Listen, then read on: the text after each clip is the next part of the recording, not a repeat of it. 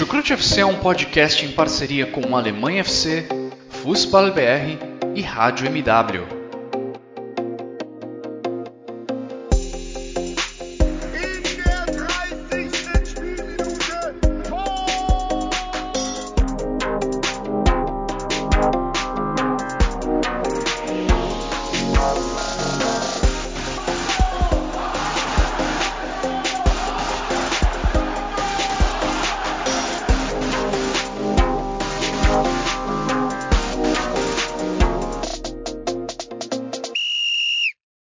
Sejam muito bem-vindos, fãs da Bundesliga. O meu nome é Guilherme Ferreira e eu recebo vocês para mais uma edição do Chucrute FC. Dessa vez para falar sobre a 22 rodada do campeonato alemão. E olha, depois de dois tropeços consecutivos do Bayern de Munique, temos um campeonato. O Leipzig pelo menos conseguiu aproveitar esses dois tropeços bávaros e agora a distância entre primeiro e segundo colocados na tabela é de apenas dois pontos sobre isso e sobre as outras partidas, sobre as outras posições na tabela, as outras competições que estão acontecendo no momento na Bundesliga. Esses são os assuntos dessa edição do Chucrute FC. E como de costume, eu recebo virtualmente ao meu lado dois outros integrantes do podcast. Primeiramente, dando as boas-vindas a Vitor Ravetti, diretamente lá da Alemanha. Tudo bem com você, Vitor? Seja muito bem-vindo. Moin, moin, alô, servos. É, temos um campeonato. Agora eu quero falar uma outra coisinha aqui. Vocês lembram que na segunda-feira, né, que foi o jogo entre Bayern e Arminia Bielefeld, a neve caindo sem parar lá por Munique. Sim. É assim, é com, com o jogo até sendo, sendo atrapalhado. Agora, pergunto para vocês, né, e chuto ali que naquela naquela ocasião, temperatura negativa, né? Devia estar uns menos 5. Vale dizer que aqui, aqui em Duisburg, no, no fim de semana passada, a gente teve, né, no, no, horário mais frio, a gente teve menos 10, coisa assim. Eu pergunto a vocês, meus amigos, chutem qual a temperatura que fez hoje? Menos 5. Eu acho que, sei lá, 5 graus positivos tem a menor noção. Ou então é, tá o calor ambos erraram, ambos erraram feio, exatamente. Estava, inc estavam incríveis 18 graus positivos. 18 graus positivos hoje. Para vocês verem como que é um mês de fevereiro na Alemanha. Fevereiro, março. Às vezes esse tipo de coisa acontece, a gente tem a, a famosa amplitude térmica de, vamos lá, né? Tava, chegou a fazer é, menos 10 e hoje fez 18, uma diferença de 28 graus em apenas uma semana. Claro que eu estou comparando a temperatura mais baixa de um dia com a temperatura mais alta do outro, mas mesmo assim é incrível. É, e dia de sol, acho que é, vocês puderam ver nos jogos que foram, que foram durante a tarde, né, a tarde alemã, deu para ver aí na, na, grande maioria dos jogos sol. E para época do ano, um certo calor. Né? Verdade. É verdade. Nessa eu rodada, nem sinal de neve. Isso. E eu ia até falar, acho que essa conta do Vitor foi até boa, porque tipo, eu ia falar um número nada a ver. Ainda bem que não só na matemática a gente quer pagar um mico aqui. Você já deu a sua palavra aí, Xará, mas agora pode dar suas boas-vindas completas. Guilherme Monteiro, seja muito bem-vindo. Na cidade, onde a amplitude térmica também é ali de 2, 3 graus, sempre acima dos 35, não é mesmo? É, sim, mas hoje, graças a Deus, esse mês de fevereiro está bem mais tranquilo, né? Eu já gravei programas aqui é, ano passado a 50, a sensação térmica de 47, 46 graus. Hoje deve estar tá na faixa dos 20, dos 28, 29 graus. Tá, o ventilador está dando conta. É, mas eu vou dizer também de outras coisas que essa semana foi uma semana feliz para mim, pelo menos, né? Não só pela vitória contra o Borussia, né? Sarandrag salvando na segunda-feira, BBB, terça, é, churrasco em casa, quarta, Borussia Dortmund vencendo na Champions League, quinta, Sarandrag líder do BBB, sexta-feira, é, um, um, dia também bom, que eu tipo, terminei quase acabando a autoescola, sábado, sexta-feira teve anúncio do Marcelo Chamusca também, do Botafogo, quase que ele também estraga a minha semana, sábado, vitória do Borussia, e hoje, possível rebaixamento do Vasco da Gama. Porra, até que semana melhor que essa, impossível. Pô, e ainda vai ter Sara Andrade mandando alguém pro paredão, né? Exatamente, caraca, velho. Isso tá sensacional. Deveria ser todos assim. Acho que a única coisa triste da minha semana é que amanhã começa as aulas de novo. Quer dizer que Xará é time Sara Andrade no BBB. Tá certo, tá certo. Pô, já que é pra tombar, não dá não. então vamos seguir agora, agora falando de futebol, falando de futebol alemão. Primeiramente dando os nossos costumeiros agradecimentos a todos que acompanham o Chucrute FC, em especial aos nossos padrinhos que, que contribuem muito para o nosso trabalho. Nosso agradecimento também aos nossos parceiros do Alemanha FC, do Fußball BR. E vamos lá, começar a falar de Bundesliga. Primeiramente, começando a falar do tropeço do líder do campeonato, o Bayern de Munique. O time que está em alta também no campeonato, agora o Eintracht Frankfurt. Acabou derrubando também o poderoso Bayern de Munique, atual campeão da Bundesliga, da Champions League, campeão mundial, mas chegou lá em Frankfurt e não saiu com a vitória. E um jogo de dois tempos muito distintos. Se no primeiro o Eintracht tinha mais o controle da bola, empurrou o Bayern de Munique para trás e tinha um Yunis inspiradíssimo. No segundo foi o Bayern quem teve mais a bola, empurrou o Frankfurt para trás, mas não teve um jogador de ataque em grande dia, Vitor. E eu acho que foi isso que acabou fazendo a diferença para esse placar de Eintracht Frankfurt 2, Bayern de Munique 1. Acho que é bem nessa linha mesmo. Antes de falar sobre o jogo, acho importante a gente dizer aqui da bela homenagem que fez o, o Frankfurt às vítimas do atentado de Hanau. Né? Hanau, para quem não sabe, Sim. é uma cidadezinha pequena, próxima a Frankfurt, bem próxima a Frankfurt, e que há um ano teve um, um ataque neonazista, dá para dizer assim, é, matando nove pessoas. E, e, o Frankfurt, que é caracterizado também, a gente fala muito do Union Berlim, do São Paulo, mas tem vários outros clubes é, na, na Alemanha que também tem essa pegada né, antirracista, anti-antissemita, né, e, e, por aí vai. E o Frankfurt não, não foge a essa regra e fez essa homenagem. O, o Yunis foi até mais além, né, no gol dele ele é, homenageou uma das vítimas com, com é, levantando a camisa para pra, as câmeras todas ver. Eu ia falar para todo o estádio ver, né, mas como estava sem público, acho que fica melhor dizer para pra as câmeras, né? E só um é, ponto, então, Vitor. É, o Wolfsburg também acabou prestando uma solidariedade a, em relação a esse caso. Eu vi isso nas redes sociais, acho que não foi levado a campo, mas de qualquer forma acho que vale a pena ser citado em vez de divulgar aquela arte. Exato. Em vez de divulgar no Twitter a escalação com aquela arte tradicional, em vez de colocar o nome dos jogadores, foram colocados os nomes das vítimas desse atentado. É, exatamente, né? Então, enfim, acho que a gente tem que registrar isso. Agora, é, sobre o jogo, é, assim, já, já se esperava um jogo difícil para o Bayern, né? Assim, porque a gente está falando do, do, Frankfurt, que é simplesmente o melhor time de 2021. Já era o melhor time de, de 2021 antes de começar a rodada, né? Só consolidou isso. É, e essa dificuldade ela se apresentou com, com o problema do calendário que o Bayern tem, né? Muitos jogos. É, muitas lesões, muitas e muitas lesões, casos de Covid. É, tanto é que o, o, o Zuli atuando pela, na lateral direita, é, Goretzka não iniciou, né? Porque ele estava voltando de lesão, até entrou no segundo tempo e, e mudou com, com, a cara do jogo, de certa maneira. É, e ainda teve o Chopo Moting ali jogando na posição que normalmente é do Thomas Miller. Eu acho que aconteceu nesse sentido a mesma coisa que já tinha acontecido contra o Bielefeld. Achei, vi os dois, o, o Choupo-Moting e o Lewandowski batendo muito cabeça ali no, no primeiro tempo.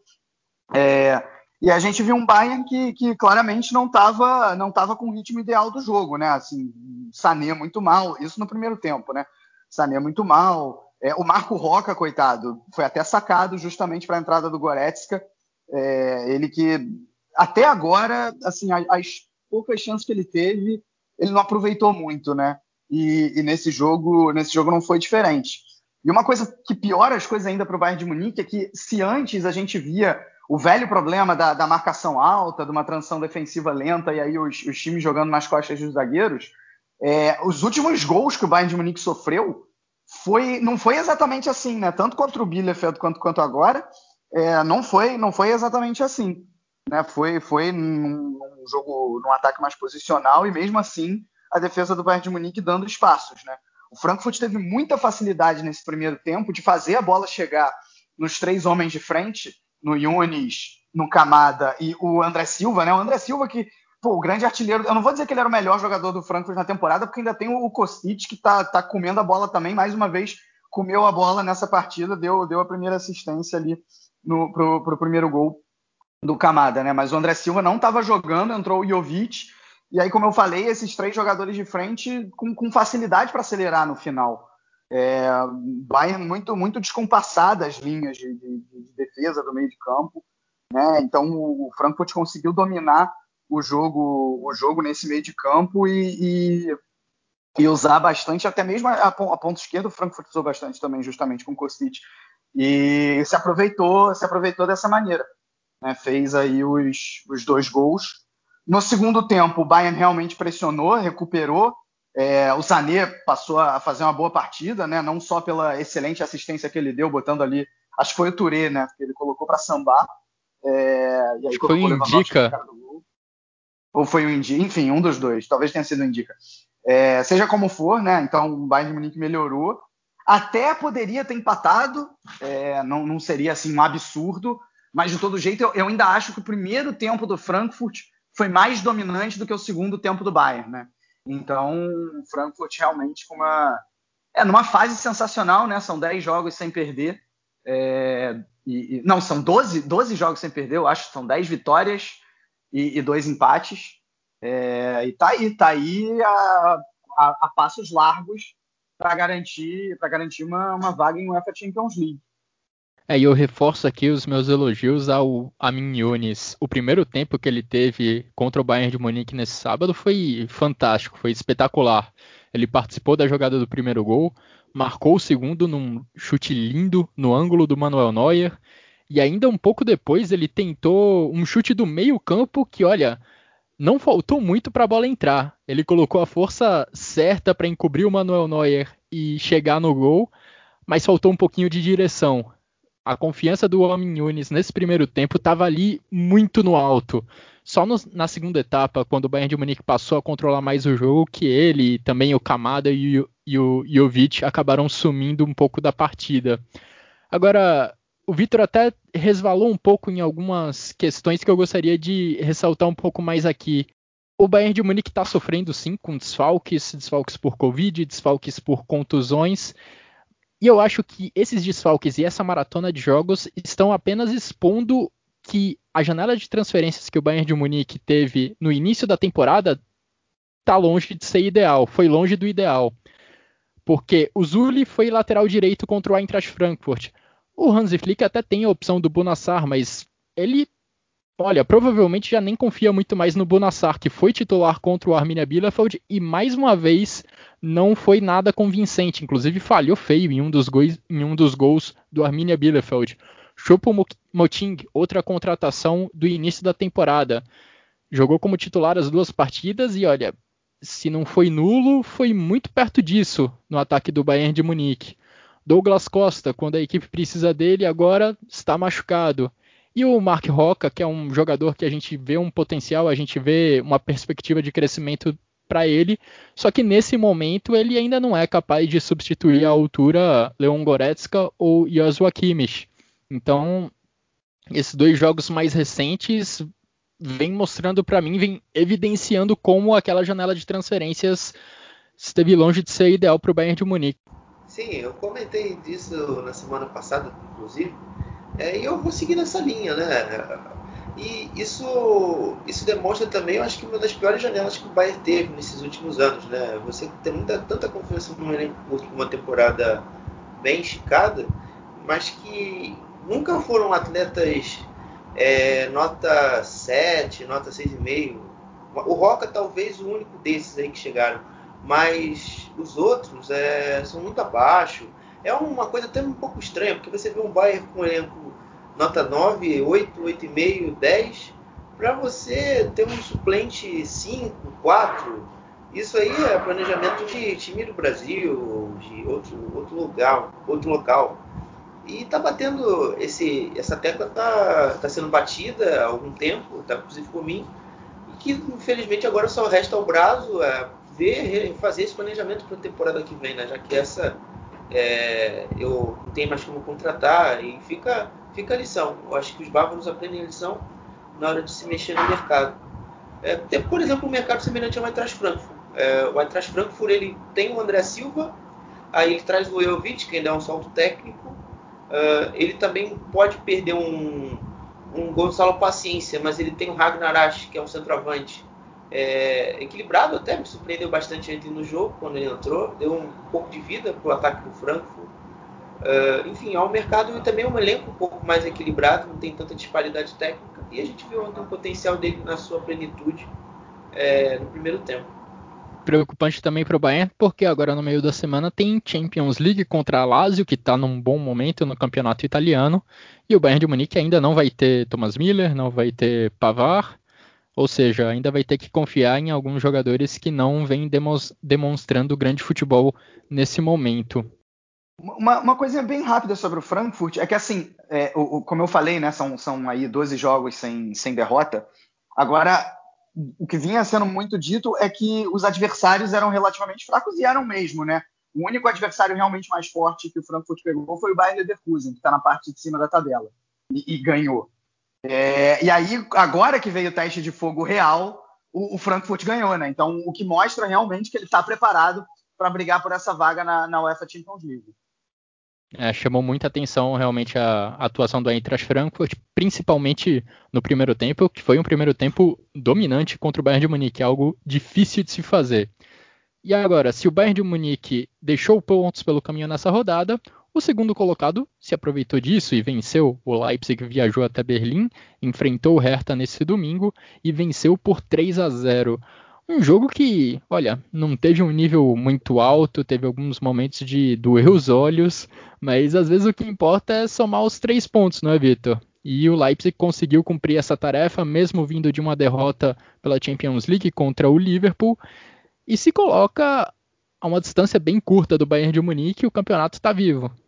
Acho que é bem isso, né? Acho que você resumiu bem. Os mais importantes são os três pontos conquistados para reduzir para dois e passar e passar a acreditar. Eu, eu, acho até que o Leipzig mostrou algumas coisas boas, né? O, o Zabitzer se recuperando da, da, da, partida ruim que ele fez contra, contra o Liverpool. Agora ele foi muito bem, né? Fez esse golaço aí, depois ainda deu uma assistência.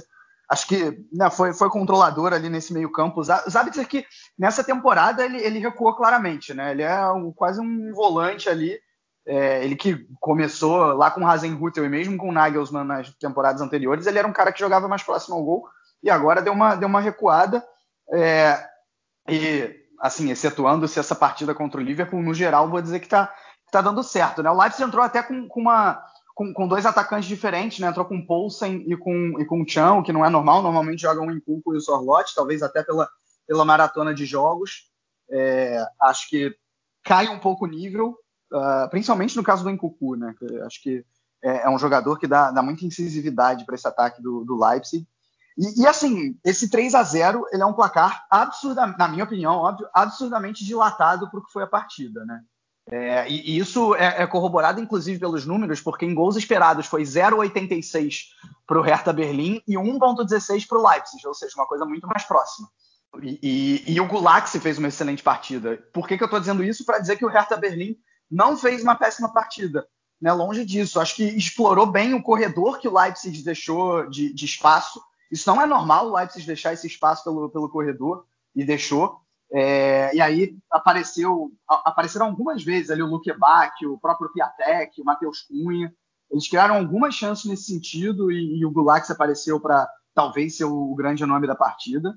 E, e, e, o Kedira também vale dizer, né? O Kedira que entrou, entrou pela primeira vez como, como titular, deu uma estabilidade no meio-campo. Tanto é que quando ele sai, entra o Guendouzi, que faz uma partida desastrosa. Ele erra nos, no, no, segundo e no terceiro gol do Leipzig e, e, atrapalha bastante aí o time da capital nesse, nesse sentido. Agora, uma coisa que tem que ser dita, assim, apesar do, do Hertha não vencer a oito partidas, e eu acho que já é a quarta do Dardai, eu vi, eu vi uma melhora nesse, nesse time aí. É, é um time que, assim, eu acho que os jogadores que já eram titulares antes, eles, eles é, é melhoraram seu nível. Eu vejo o Luke Bach jogando mais, é, o próprio Matheus Cunha, eu vejo que está melhor agora do que estava com o Labadia. Nos últimos jogos do Labadia, né? Porque o início do Matheus Cunha foi impressionante, mas ele vinha caindo. E agora eu estou vendo ele, ele aos poucos chegar no, no nível que ele estava lá no início. É, falta, falta fazer gol, né? Falta, falta realmente a bola, a bola na rede. Então, assim, se a situação matemática do Hertha é péssima, pelo menos eu, eu diria que tem um alento aí no sentido do desempenho. Olha, confesso que eu não consegui me empolgar tanto com a atuação do, do Hertha Berlim. O Galaxy sim até teve alguns bons momentos na partida, mas na maior parte do jogo o Hertha ficava ali trocando passes entre os zagueiros. O Paul Dardai colocou três zagueiros nessa partida e buscava uma ligação direta para tentar ganhar a bola ali no meio campo ou no ataque e construir algo a partir disso. Até conseguiu alguns bons lances com arrancadas do Matheus Cunha, que de fato teve uma atuação destacada, deu trabalho para a defesa do Leipzig, mas confesso que não, não me empolguei muito com a atuação do Hertha Berlim. Algo que também me chama muita atenção no Hertha Berlim, impressionante como tem Dardai nesse clube, hein? Paul Dardai o treinador, o filho dele foi titular hoje, o Morton Dardai, na verdade Marton Dardai, e eu lembro que há algum tempo o Palco Dardai também jogou no Hertha Berlim, também filho do atual treinador da equipe. Bom, assim, eu acho que eu vou falar uma parada muito pesada, mas o, o Paulo Dardai, inclusive, fez um símbolo meio uh, duvidoso, vamos dizer, o mínimo, na hora, uma, na hora que a câmera balança. Quer dizer que também, pô, ele sabe o espermatozoide com o óvulo do cara é potente, pô, para deixar também tanto filho jogar no clube também, enfim. Uh, sobre sobre o resto também, eu, eu vou mais na sua linha, Xará. Eu também não conseguia ver muita evolução. Uh, eu, só, eu, só para complementar também, os jogadores do Hertha eram muito lateral e ataque rápido. Lateral e ataque rápido. Muito próximo também que era o time do Labadia na parte ofensiva. Defensivamente também não achei tão boa. Dos dois times, no caso, também nesse, nesse aspecto, que era a questão do controle da profundidade, muitas bolas longas, é, principalmente a do, as do as do Hertha no segundo tempo encaixavam muito ali o, o Orban e o Pastenberg, o próximo talvez não tivessem numa grande tarde e tiveram dificuldade de manter a defesa estável, tanto que o Gulaxi aparece com muito destaque no jogo. Uh, no primeiro tempo também a gente tem muito, tem muito erro de bola longa, talvez por isso também o jogo tenha se tornado chato, porque as equipes eram muito diferentes, é, tanto que você já falou das escalações, o Leipzig marcou um pouco diferente do que ele está habituado, marcou em 4-3-1-2, isso dificultou também, além das peças que ele tinha colocado no campo hoje, é, uma adaptação melhor do time ao, ao Hertha e, e, fez com que o jogo também não fosse tão qualitativo, não teve, tivesse uma qualidade muito grande. Uh, e acho que foi isso. Sobre o jogo, foi, foi difícil tirar algo bom. Tirando o gol dos hábitos. Pois é, acho que o grande momento positivo da partida foi o golaço dos Zabitzer no primeiro tempo, um, um tijolo que ele disparou de fora da, da grande área. Leipzig se aproveitou do tropeço do Bayern de Munique e olhando um pouquinho mais para baixo na tabela, quem também se deu bem na rodada foi o Borussia Dortmund. Tivemos Rivier Derby na rodada, Schalke contra Dortmund e o Schalke mais uma vez decepcionou sua torcida, caminha a passos largos para a segunda divisão do campeonato alemão. Schalke 0, 4 Dortmund. Até o placar foi muito cruel com a torcida do Schalke. E olha, é impressionante como a dupla Haaland e Sancho está se entendendo nesses últimos jogos da equipe do Borussia Dortmund, Vitor. Tanto lá em Sevilha como agora em Gelsenkirchen nesse final de semana, os dois foram muito bem. Haaland marcou um golaço contra o Schalke, Sancho participou ali de pelo menos três gols da equipe do Borussia Dortmund grandes destaques individuais dessa equipe do Borussia Dortmund e a gente até já eu pelo menos já esperava, né, já tinha criado uma grande expectativa para essa temporada de ver esses dois jogadores juntos por uma temporada inteira. No início do ano eles nem se entendiam tão bem assim, talvez até por questões coletivas mais do que individuais, mas nesses dois últimos jogos o desempenho de ambos está sendo fantástico assina embaixo que você diz, assim, uma coisa que eu vi claramente foi essa associação entre os dois crescendo, crescendo cada vez mais. Né? Parece que, que tá, tá chegando naquele ponto maduro. Acho que as estatísticas dizem por si só, né? O Haaland tem 43 gols em 43 jogos pelo Borussia Dortmund. É, é impressionante. E, e, o Sancho, só em 2021, porque vamos lembrar que né, no segundo semestre de 2020 o Sancho vinha mal, Né? Muita gente chegou a dizer assim: ah, o Dortmund não vai conseguir vender ele pelos 120 milhões que o, que o United chegou a propor na, na janela de verão. É, e ele em 2021 parece estar recuperando o futebol dele, né? 12 participações em gol, uh, 6 gols e 6 assistências. É, e outra coisa interessante é que é a primeira vez desde 2010 e 2011, temporada 10-11, que o Dortmund consegue vencer o Schalke as, as duas vezes. É, eu acho que isso diz mais sobre o Schalke do que sobre o Dortmund, né? É, infelizmente para o torcedor dos dois, no caso. Uh, agora, é, assim, é, é um outro Dortmund em relação ao que a gente viu semana passada, né? Semana passada, semana retrasada. E dá para dizer que em estilo de jogo é um outro Dortmund até em relação ao que a gente viu no meio da semana, né? Eu acho que, que muito do que da qualidade do Dortmund contra o Sevilha vem do fato de, de, ter sido um time mais reativo, né? Tanto é que o, o, o, o Terzic ele até volta com, com 4-2-3-1 em vez do 4-3-3 que foi contra o Sevilha, é, porque sabia, né, que, que, contra o Schalke o time não ia conseguir ter, ter 40% de posse de bola. Né? Ao contrário, teve, obviamente teve mais que o Schalke que se esperava que ia, entregar mais a bola para o Dortmund. A diferença é que o Dortmund soube o que fazer com essa bola, muito baseado né, no, no, na, na, movimentação do Sancho, do Haaland, o próprio Royce fez uma boa partida.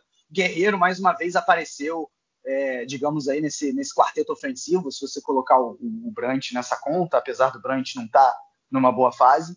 É, então realmente você vê ele se associando mais. Agora o problema do Dortmund, é, eu acho que é a regularidade, né? Porque não adianta nada chegar a ganhar, ganhar do, do Leipzig e de repente depois perder para o Mainz. Né? Agora também não adianta ganhar do Schalke e chegar semana que vem e perder para um, um adversário que está lá, que tá lá embaixo. É, ou, ou, mesmo para um adversário direto. Né? É, o que Dortmund precisa nessa, nessa Bundesliga é de, é de mais regularidade. Mas de todo jeito, vimos uma melhora muito grande nesses últimos dois jogos. Cara, e sobre o Schalke, assim, não, não dá, não dá para não dá para se basear numa defesa, entre aspas, semi-arrumada é, e de vez em quando num jogo aqui outro ali garantir um ponto para escapar do rebaixamento. O Schalke precisa de alternativas além de uma simples defesa que em alguns momentos do jogo é consistente, né? Nesse jogo não foi, tanto é que tomou quatro gols. Eu acho até que o placar, como eu falei, entre Leipzig e Hertha, é, nesse jogo também ele foi um pouco dilatado demais para o que foi a partida. Né? 4 a 0 talvez seja um, um exagero. O que eu, eu acho que, né, vendo só pelo que aconteceu, eu diria que deveria ser uns, uns 2 a 0 uns 3 a 1 até porque teve um momento ali quando é, o, o, Dortmund estava ganhando de 2 a 0 que o Schalke teve duas chances claras, uma bola na trave, é, e, e, acabou não fazendo. De repente, se faz, poderia colocar fogo no jogo. Não acho que ia alterar o resultado final. Né? Agora, outra coisa que mostra também que, que o jogo não foi tão esse 4 a 0 assim, é que até os 41 do primeiro tempo, né, que foi quando saiu o primeiro gol do Dortmund, é, os gols esperados estavam iguais. Então, o Dortmund estava até, até ali com uma certa dificuldade de, de furar a, a, defesa do Schalke, mas de todo jeito, a partir do momento que abriu a porteira, uh, aí conseguiu, conseguiu chegar nesse 4 a 0 né? O Schalke, enfim, de, de mal a pior, não tem o que dizer, né? O Mustafi não pôde jogar essa partida, o Oxipka jogou de zagueiro, então ainda tem problema de lesão, é, é realmente muito problemática a situação do Schalke. Pois é, com o Mustafi já não seria muito confiável a defesa do Schalke. Verdade. Colocando o Oxífica, que é lateral esquerdo, aí só piora a situação. Mas eu concordo com você sobre em relação ao Borussia Dortmund, sobre faltar regularidade a esse time, né? A gente viu, de fato, duas vitórias muito diferentes contra a Sevilha e agora contra o Schalke, estilos muito, muito diferentes no Dortmund, e até pelo fato de ter passado algumas dificuldades nesse jogo contra o Schalke em Gelsenkirchen, eu prefiro esperar para ver se esses bons resultados, se essas atuações boas do Borussia Dortmund indicam um futuro realmente mais estável ou se daqui a pouco a gente vai ver o Borussia Dortmund novamente tropeçando em pedras teoricamente pequenas.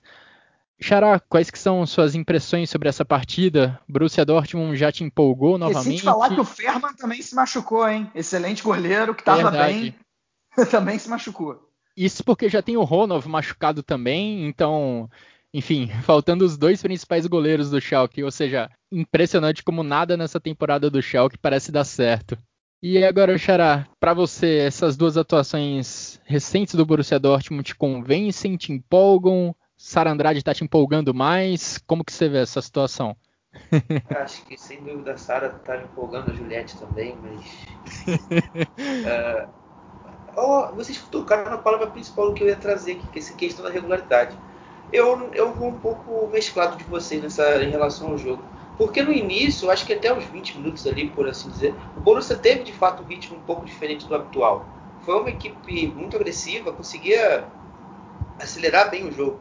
Mas a partir desse, desse período, metade final do primeiro tempo, foi o Borussia de sempre, aquele time moroso, devagar. E na minha visão, o até o 1 a 0 ali na parte final, o gol só iria sair de qual forma que aconteceu. Uh, um erro individual que para ajudar o Borussia a fazer um gol, porque o Schalke defendendo-se, não vou dizer que bem que era sacanagem, porque só a última linha ali conseguia ter alguma efetividade. Uh, mas ali, meio os trancos e barrancos, uh, conseguia evitar muitas grandes chances do Borussia.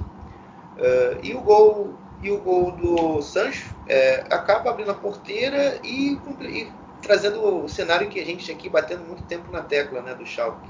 Você toma um gol, você entra em parafuso e você já não volta mais para a partida. E o segundo tempo até deu um indício que isso não ia acontecer, né? O, Zerda deu uma bola na trave, o Vitor também já trouxe outra chance desperdiçada. É, mas aí vem a, vem a pá de cal do Rafael Guerreiro e as coisas aí sim se estabelecem como elas são. É, o Schalke tocando, tentando, só torcendo para o jogo acabar. E o Borussia também já cozinhando o jogo, é, esperando o jogo acabar. E, e aí se transcorrer o jogo de forma normal. Eu acho que eu vou trazer pontos mais individuais desse jogo. Eu acho que algumas atuações já me encheram mais os olhos do que a atuação coletiva do Borussia em si. E nisso eu trago o Mo da Rua. Eu acho que o gol e a atuação contra o Sevilha é, fizeram que o Borussia tivesse a confiança de volta. A gente via muito dos jo nossos jovens é, tendo problemas né, de efetivar as jogadas, de acertar, e quando errava, a confiança baixava e já, já havia um erro consecutivo, e as coisas já estavam querendo, a, a manteiga estava sempre caindo para o lado errado, né? Fazendo uma relação com aquela que o Beto fez nas duas semanas atrás. E o Mo da Rua, desde, desde aquele gol, ele conseguiu ser mais equilibrado. Foi um cara que, no jogo contra o, contra o Sevilla, pressionou muito bem. Nesse jogo, novamente, foi uma fortaleza defensiva que a gente já não via ele tendo atuações tão regulares assim há algum tempo. O Mauro Balsa também, nesse jogo, principalmente, apareceu muito é, novamente no jogo. Acho que dessa vez até melhor do que contra o Sevilla. E, e a gente está vendo esse progresso. É, até o Brandt mesmo, que era uma peça bem escondida nos jogos, ele foi bem nesse jogo. E, e a confiança, né? A questão da confiança. Eu acho que eu estava até conversando com um amigo meu que era torcedor do Sevilha na quarta-feira e você eu falei para ele na sinceridade, obrigado, você restabeleceu o Borussia Dortmund na vida dele, porque eu acho que aquela vitória ali vai ser um tende a ser um divisor de águas na temporada. Porque tudo estava muito ruim e, e, agora as coisas tendem a, a vir para um lado mais positivo da, da, da, no seguir da temporada. E se vence o Bayern num clássico que vai acontecer daqui a duas rodadas, o Borussia enfrenta o Arminia na próxima rodada e na outra já vem o Bayern. Aí, amigo, aí é festa lá em Dortmund, foguetório, voltamos para o campeonato. Eu não tenho dúvida disso. Eu acho importante falar, é, não, não é exatamente dentro de campo, aqui o, o, Guilherme falou agora nessa questão do foguetório em Dortmund e eu lembrei, né? Que as duas torcidas aglomeraram antes da partida. Antes não. É, no caso, a torcida do Schalke, tentando protestar, tentou invadir mesmo, é, abrir, abrir a força aos portões da, da Veltins Arena. Depois do jogo, né? Depois do jogo, e a polícia conseguiu conter, o que no, pelo lado da, da polícia, né, é algo até positivo. Uh, e a torcida do Dortmund também, quando, quando o ônibus da equipe chegou em Dortmund, também reuniu ali, é, fazendo foguetório. O que é, assim, eu até entendo, a torcida do Dortmund está feliz, legal. Não, eu acabei, a gente está gravando esse jogo, esse, esse cast às, no horário do Brasil às três e meia da, da, da tarde, nesse momento. É, logo antes do jogo entre Flamengo e Inter, eu vi algumas fotos de, do torcedor do Flamengo se aglomerando no Maracanã, o que também é absurdamente lamentável, né? Então, tanto lá quanto cá, é, tanto cá quanto lá, a gente vê. A do tipo Inter também. Ontem, eles no aeroporto Salgado Filho, ontem os caras estavam vindo para cá, é, teve aglomeração, mais de 2 mil colorados chegaram lá na frente do Salgado Filho, fizeram uma festa, fumaça vermelha. E aí vamos ver o que, que vai dar daqui a pouco. Pois é, acho que não se limita nem a uma torcida, nem a outra. No Brasil, na Alemanha, a gente tem visto vários casos de diferentes torcidas se aglomerando para protestar ou para fazer festa. Festas que em tempos normais a gente veria como algo muito bonito, algo muito positivo, mas que nesse momento é complicado a gente colocar qualquer adjetivo positivo para uma situação dessas. O Borussia Dortmund, apesar dessa semana positiva com vitória contra o Sevilla e vitória no derby contra o Schalke, ainda se preocupa com a tabela da Bundesliga porque está seis pontos abaixo da zona de classificação para a Champions League. E se o Borussia Dortmund fica fora de uma Champions League, isso pode trazer danos bem sérios para o elenco como um todo da próxima temporada. Mas falando em preocupação na tabela, acho que ninguém está mais preocupado que o torcedor do Schalke. Na verdade, talvez ele já até esteja um pouco mais conformado com a situação, porque o Schalke está a nove pontos da zona de playoff da Bundesliga, nove pontos abaixo da 16 colocação, posição que faria o Schalke enfrentar o terceiro colocado da segunda divisão para brigar por uma vaga na elite. Schalke está a 9 pontos abaixo da 16ª posição e quantos pontos o Schalke já somou em 22 rodadas? Exatamente 9. Ou seja, é muito difícil a gente imaginar que a equipe de Gelsenkirchen possa se salvar do rebaixamento nessa temporada. E o clube nos últimos meses está passando por uma reformulação completa. Todo mundo com cargo alto dentro do Schalke já perdeu sua posição praticamente. A gente viu há algumas semanas o Clemens Stones, que era o diretor executivo, o cargo mais alto dentro do clube, deixando o Schalke 04. Vimos também já treinadores deixando o clube. E nessa semana, nos últimos dias, a informação mais quente é a saída do Jochen Schneider, o diretor esportivo do Schalke. Já havia uma pressão enorme em cima dele protestos da torcida contra o Schneider já estavam acontecendo ali ao redor da Veltins Arena, mas esperamos que esses novos nomes dentro do Schalke possam reconstruir da maneira certa esse clube.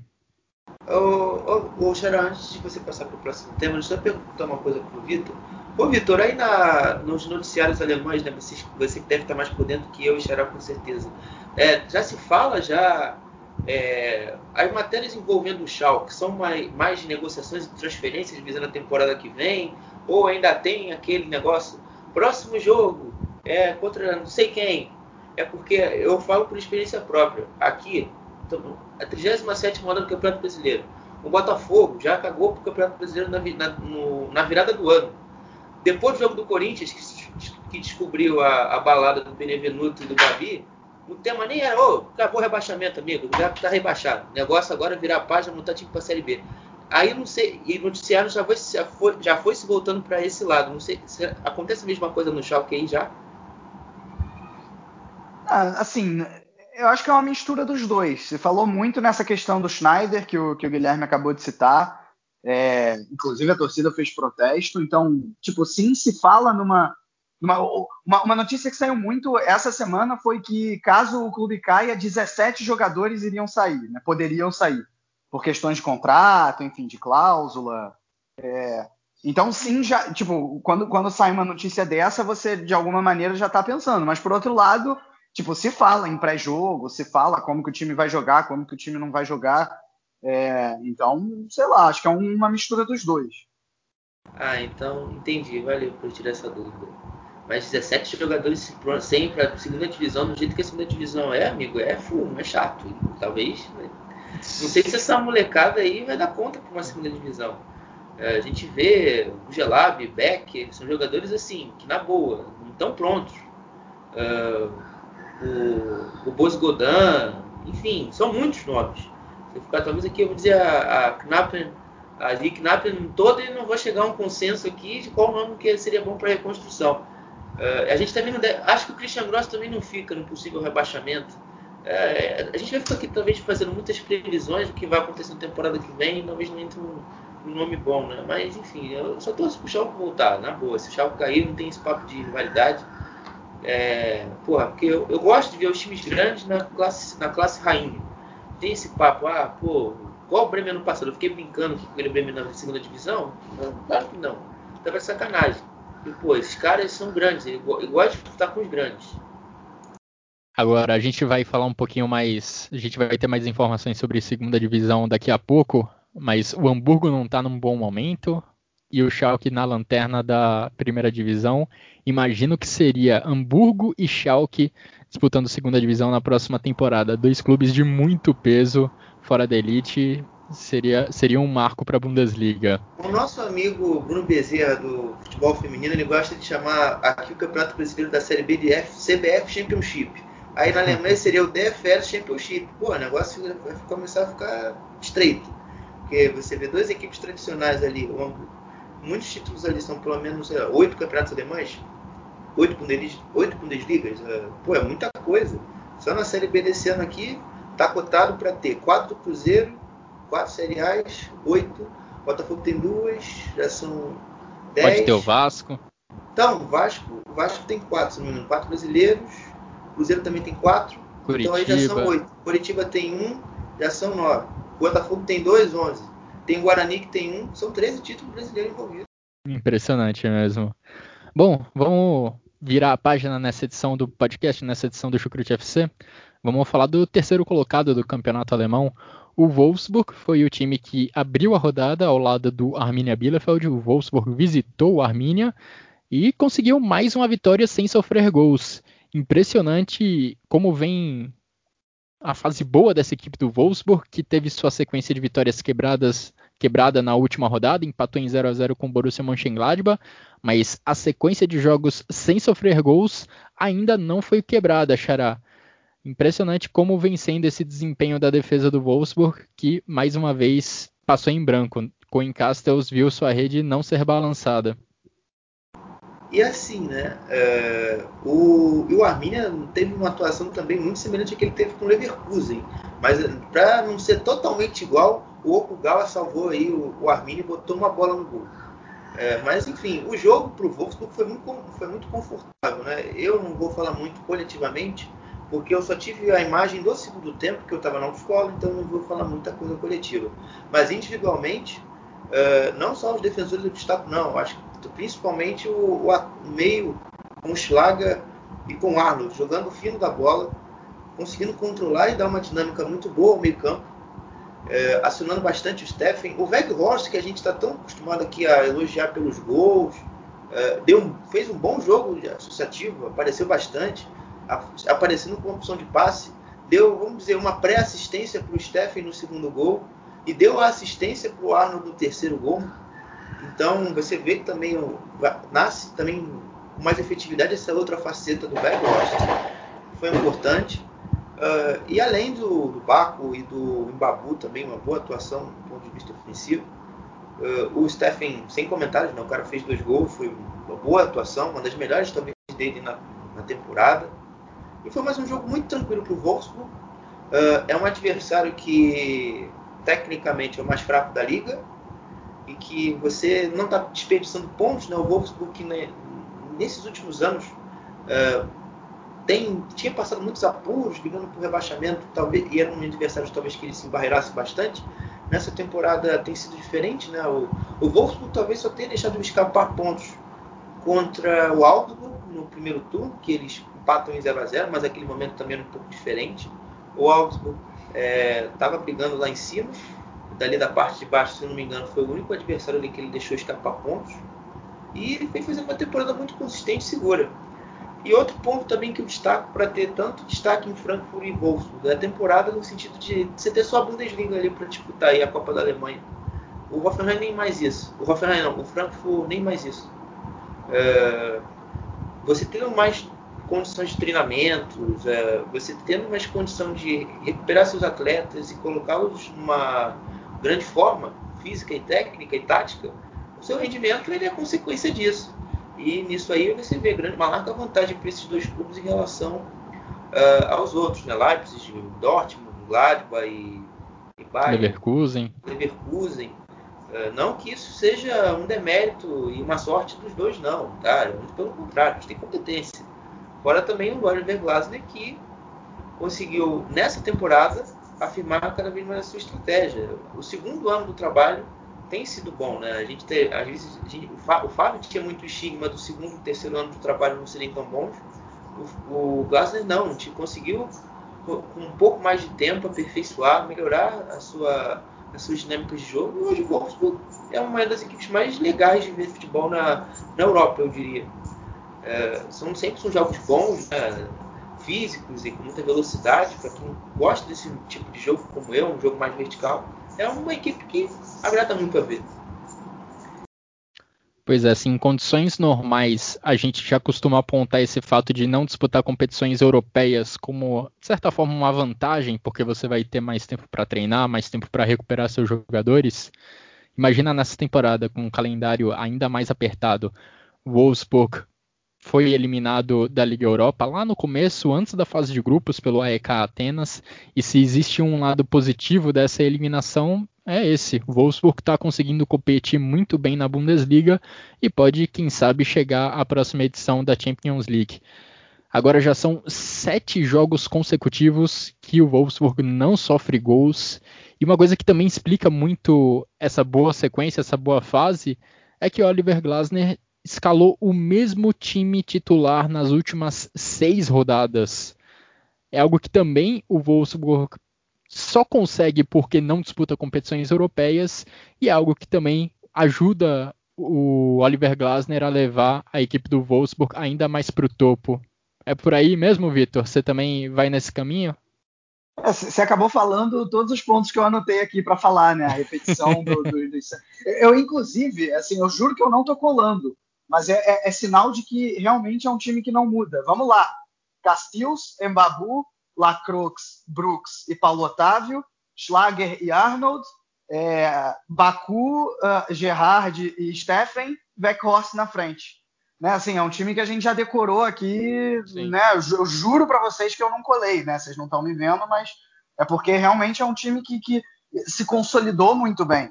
É, assim, é realmente é, é um time que sofre muito poucos riscos defensivos durante uma partida, né? muito poucos riscos. É, não sufoca, não é aquele time que sufoca o adversário, vai fazer pressão lá na frente. Até às vezes reveza, pressiona um pouco na frente, mas não é, né, não, não é uma, uma, coisa doida, tipo um, um, um Leipzig que gosta disso, ou o Bayern de Munique que também faz uma pressão pós-perda muitas vezes efetiva. O Wolfsburg não, né?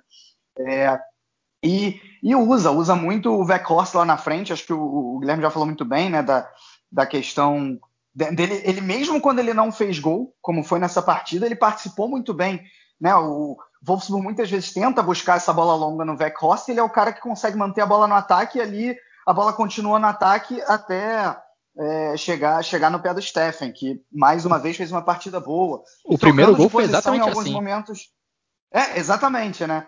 É, e o segundo ele fez o pivô, o segundo ou o terceiro, o terceiro, né? Que ele dá, dá o passe pro Arnold. Isso. Que ele faz isso, o pivô terceiro. certinho também, né? É, o terceiro.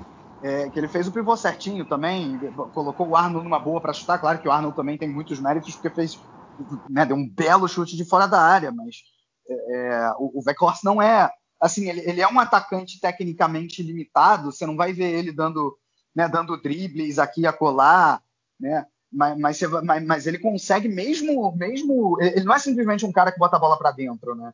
É, e provou e provou isso nessa partida. Então é muito é muito agradável de ver de ver esse Wolfsburg que assim pode não encher os olhos, mas que é, é, é, é muito é muito competitivo e até pela matemática, né? Já são cinco pontos à frente aí do Leverkusen, a, a chance de, de UEFA Champions League é muito real. Só para falar uma coisa do Arminia também, é, eu já tinha, já tinha dito da sequência é, difícil que o Arminia tem pela frente, o próximo rodada é apenas o Dortmund. É, um jogo ruim, um declínio é, da equipe em relação ao jogo do Bayern. O jogo do Bayern deu uma, uma mostra que o Arminia pode sim competir contra outras equipes da liga, aquelas assim muito acima do nível do nível dela, do nível dele. E, inclusive contra o Leipzig no primeiro turno também teve um jogo bem honesto. É, mas nesse jogo, assim, foi o, o, gol, o, tanto que eu já disse no comentário inicial, foi muito a cara do Leverkusen aquele jogo.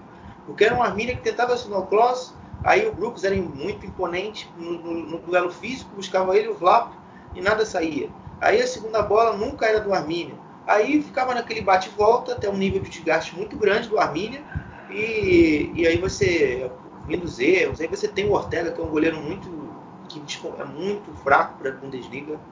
É, eu já me, ele me agradava bastante para a pré-temporada por causa do nível de jogo apresentado dele com os pés na segunda divisão, mas nem isso ele tem sido tão decisivo assim. Eu acho que o único ponto decisivo dele foi no jogo, nos, em dois jogos contra o Colônia que, ele dá o, a bola longa e sai o gol do Hector Munson, o primeiro jogador da Feber fazer um gol na Bundesliga, e no jogo contra o Mais, que o Arminia vence o jogo é, dentro de casa e ele pega no último, no último lance do jogo uma bola muito difícil no chute do Mateta e garante os três pontos.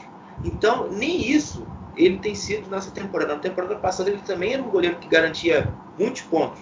Mas nessa ele garantiu o quê? Garantiu seis. É, o Arminia tudo bem, o Arminia tem 18, é um terço dos, um terço dos pontos. Mas é, sei, eu não consigo ter tanta confiança nele como em outras temporadas. Né? Eu, acho, eu acho que o Arminia, se ficar na primeira divisão, né, eu acho que é bom procurar um goleiro. O trabalho do Zamir Arabi de gestão de contratações, ele foi razoavelmente bom. Ele trouxe bem o Doan, trouxe o Okugawa, que entrou, fez a estreia dele na Bundesliga e me agradou bastante. É, demonstra ter algum potencial. Ele trouxe também o Maier, o Armaier vindo do Hertha, uh, que é um jogador que ainda também nem no Arminia tem conseguido muito espaço, porque é um jogador que se machuca muito. Uh, o Delta de Medina é uma surpresa também. O, o Vlap, que chegou do Anderlecht é, nessa, nessa janela de janeiro, também é um valor interessante. Uh, e acho que é isso. Né? acho que o principal erro do Zamir Arabi na gestão do plantel do Arminia nessa temporada é ter trago o Sérgio Córdova lá do Augsburg. Esse aí acho que um cara não joga nem na minha Série B aqui no Campeonato Brasileiro desse ano. É um cara tecnicamente muito fraco. Uh, e é isso. O, sobre o Arminia aí que vai ter mais uma sequência dura. É, sequência difícil do Arminia que conseguiu competir muito bem contra o Bayern de Munique na última segunda-feira, empatou em 3 a 3 lá na, lá na Allianz Arena. Arminia que ainda é o pior ataque da Bundesliga, mas ainda assim conseguiu fazer três gols contra o Bayern de Munique, mesmo jogando a fora de casa. A verdade é que é mais fácil fazer gol no Bayern de Munique do que no Wolfsburg nessa altura. Pois é, acho que diz bastante sobre a defesa do Bayern também, essa sequência recente do Arminia.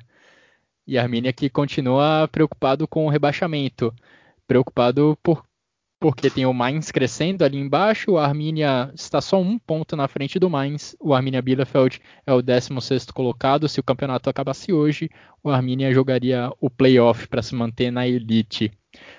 Bom, vamos agora falar dos outros jogos que aconteceram nessa rodada, começando exatamente pelo Mainz. Mainz que está numa sequência impressionante. Se a gente tirar o G4 da Bundesliga, o Mainz é o único time do campeonato alemão com três vitórias nos últimos cinco jogos. Bo Svensson, o treinador do Mainz, conseguindo fazer um trabalho de recuperação impressionante. E olha, o Mainz já está ali quase na porta para sair da zona de rebaixamento.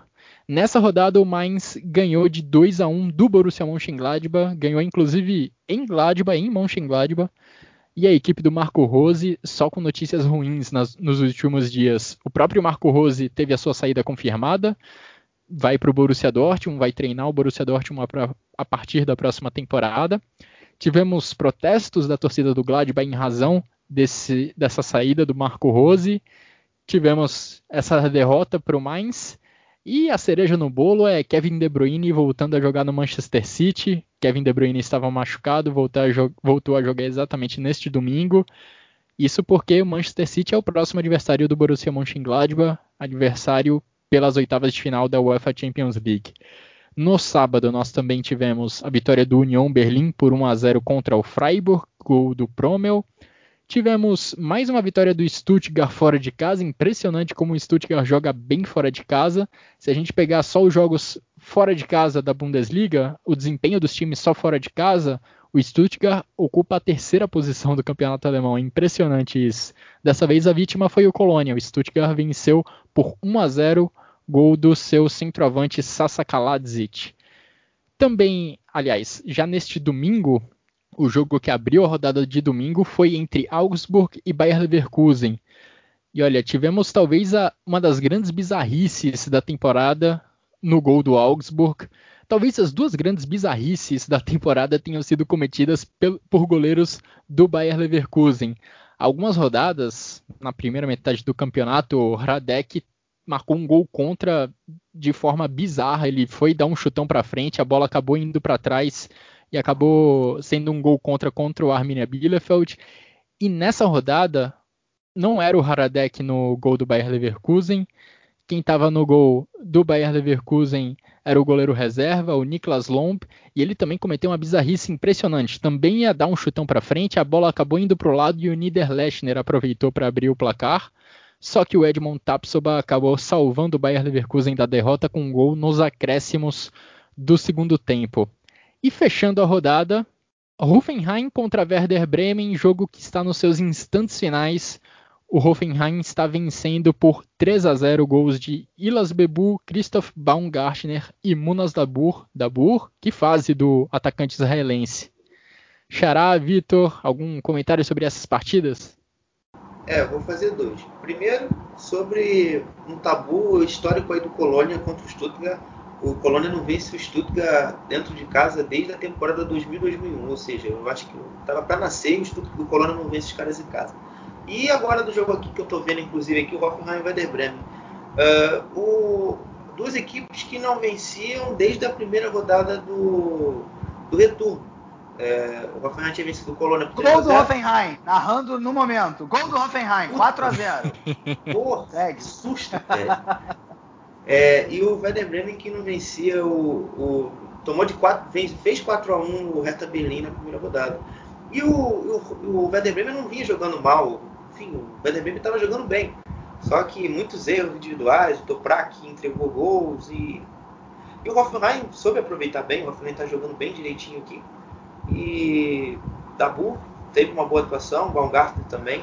Tá bom de ver esse jogo aqui, inclusive aqui do Hoffenheim e Werder Bremen.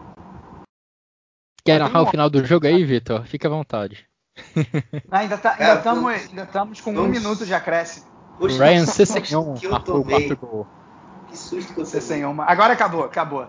Encerrado. Aí... Encerrado. Foi duro o Werder tomar... O Werder não estava jogando mal, esse aqui é foda. Aí sai um gol por causa do Toprak, o Toprak buga, aí ele não sente que o Bebu tá passando nas costas dele, né? E foi um problema coletivo do, do Bremen nesse jogo, que o controle da profundidade é muito ruim, os zagueiros muito desatentos, e na hora de construir o jogo, o jogo do Bremen não conseguia desenvolver é, muito por dentro, muito por fora, usando muito o Agu pela ala esquerda e o, e o pela direita, mas uh, não conseguiu assim chegar com tanto perigo assim no gol. O, o, o Kofel tentou trazer o, o Schmid para o segundo tempo, mas também não adiantou muita coisa. O Hoffenheim venceu, tá, venceu com facilidade um placar novamente dilatado nessa rodada. É, só alguns comentários rápidos também aí sobre, sobre essas partidas. Quero ratificar o momento ruim do Gladbach, né? Quatro jogos sem vitória. Uh, e é um time que sempre demonstrou muita qualidade no ataque, não está tendo nas últimas partidas. Né, o Plea, Embolo, é, é, Turhan. Turhan entrou só no final dessa partida aí contra o Mainz. É, o que mostra também que o Rose talvez não esteja sabendo substituir legal, sabendo a hora de substituir. Está é, realmente num clima muito ruim. O clima está ruim com a, torcida, com a, torcida, e alguns jogadores se declararam decepcionados com a ida do Rose para Dortmund. Né? É, e se eu ratifico o momento ruim do Gladbach, ratifico o momento bom do Mainz que realmente está muito bem com, com o Bo Svensson. É, ganhou, ganhou do, do, Dortmund, ganhou do Leipzig, ganhou do Gladbach, empatou com o Leverkusen e está na zona de rebaixamento, né? Mas, ao que tudo indica, está ali querendo realmente passar o Arminia e, e quem está à frente. É, Werder Bremen, curioso, tomar quatro gols, né? Vinha se notabilizando por uma defesa consistente, um ataque bastante estéril, e toma aí quatro gols do Hoffenheim, que dá uma subidinha aí na tabela. Uh, no, no Stuttgart destaco muito a partida do Kaladzic, cara. Ele fez, eu, eu, acho que são cinco gols nos últimos quatro jogos. É realmente impressionante o que ele está fazendo pelo Stuttgart e também ajuda aí os suábios a darem, a darem aí uma, uma subida na tabela. E, cara, o Leverkusen, a gente falou do mau momento do Gladbach, cara, o Leverkusen no Natal era o líder e, e hoje está a cinco pontos da zona de Champions League, né? É, é, é, uma queda vertiginosa quase tão grande quanto a do São Paulo. Uh, não à toa o, o Peter Boss está pressionado. É, são, são só três vitórias nos últimos 13 jogos oficiais. Né? Inclusive, nesse meio tempo, perdeu a primeira partida de ida lá na Liga Europa. Ainda foi eliminado pelo Rot-Weiss Essen, time da quarta divisão na Pokal. É, é, um time que ultimamente tem sido fácil de marcar. Você fecha os corredores do Diaby do Bailey, é um time que fica que tem muita dificuldade de atacar. É, e mais uma vez nesse domingo aconteceu isso. É, tem que até dar, se considerar sortudo porque conseguiu um empate. E para você ver que o número da defesa do Bremen não era tão ruim, o Bremen tinha a terceira melhor defesa do, do campeonato. Ele só estava atrás do Union Berlim e do Leverkusen. O Leverkusen sofreu 24 gols, o Union Berlim tem 25 e o Bremen vinha logo em sequência com apenas 27 gols sofridos. Agora a situação está um pouco pior, mas poxa, você pode falar assim, perdão, era a quinta, porque tinha o Leipzig e o Wolfsburg na frente. É, o, poxa, agora tem mesmo número de gols sofridos que o Bayern de Munique, é o líder do campeonato. Dá, dá para você amortizar um pouco isso aí. Bom, se tem uma coisa que os times não querem ser iguais ao Bayern de Munique é, é na defesa. Antes da gente se encaminhar para o final dessa edição do Chucrute FC, vamos conferir o que de melhor aconteceu na segunda divisão da Bundesliga com informações do Thiago Barbosa. Salve, salve pessoal do Chucrute FC, que está falando é Thiago Barbosa do Bundesliga Brasil 2. Falar o que aconteceu nesta 22 rodada da Zweite Liga, exceto a partida entre Greuther Furt e Rostenkiel. Vamos lá o que aconteceu nesta 22 rodada da Zweite Liga. Nos jogos de sexta, o Ergs Big Hour recebeu o Borrom e venceu por 1 a 0 o atual vice-líder do campeonato. O Eintracht Braunschweig recebeu o Jan Regensburg e venceu por 2 a 0 saindo momentaneamente da zona de rebaixamento indo para a zona de playoffs. Nos jogos do sábado, o Osnabrück recebeu o Heidenheim depois de demitir Marco Grotti do comando técnico, foi derrotado por 2 a 1, indo para oito derrotas seguidas no campeonato. No jogo do sábado também que aconteceu, o Paderborn recebeu o Sandhausen e venceu por de virada por 2 a 1, colocando os alvinegros na zona de rebaixamento. O São Paulo, em campanha de recuperação, venceu mais uma e derrotou o Darmstadt pelo placar de 3 a 2. Nas partidas de domingo, o Fortuna Düsseldorf recebeu o Hannover 96 e venceu por 3 a 2. O Karlsruhe, que vinha em bom momento, acabou sendo brecado pelo Nuremberg e foi derrotado por 1 a 0. No jogo de extremos, o Lanterna Augsburg recebeu o Hamburgo e a equipe da Baviera surpreendeu e venceu por 3 a 2. Então a classificação ficou assim: o Hamburgo com líder com 42 pontos, segundo o Borro com 42 pontos e o Rostenkiel que joga nesta rodada também com 42 pontos mas pode assumir a liderança se venceu a sua partida diante do Greuther. Já na zona de rebaixamento, o Eintracht Braunschweig é o 16 com 20 pontos, seguido do Sandhausen com 18 pontos e do Lanterna Augsburg Kickers com 15 pontos. Esse foi o que aconteceu nesta 22ª rodada da Zweite Liga. Um grande abraço a todos e até a próxima. Muito obrigado novamente, Thiago. E falando agora de futebol feminino, futebol alemão feminino, não tivemos rodada da Frauen Bundesliga nesse final de semana porque é data FIFA para as mulheres. No momento, Alemanha, Bélgica e Holanda disputam um torneio, torneio chamado Três Nações, um Objetivo. Torneio simples, três jogos, cada, cada, cada país joga com os outros dois.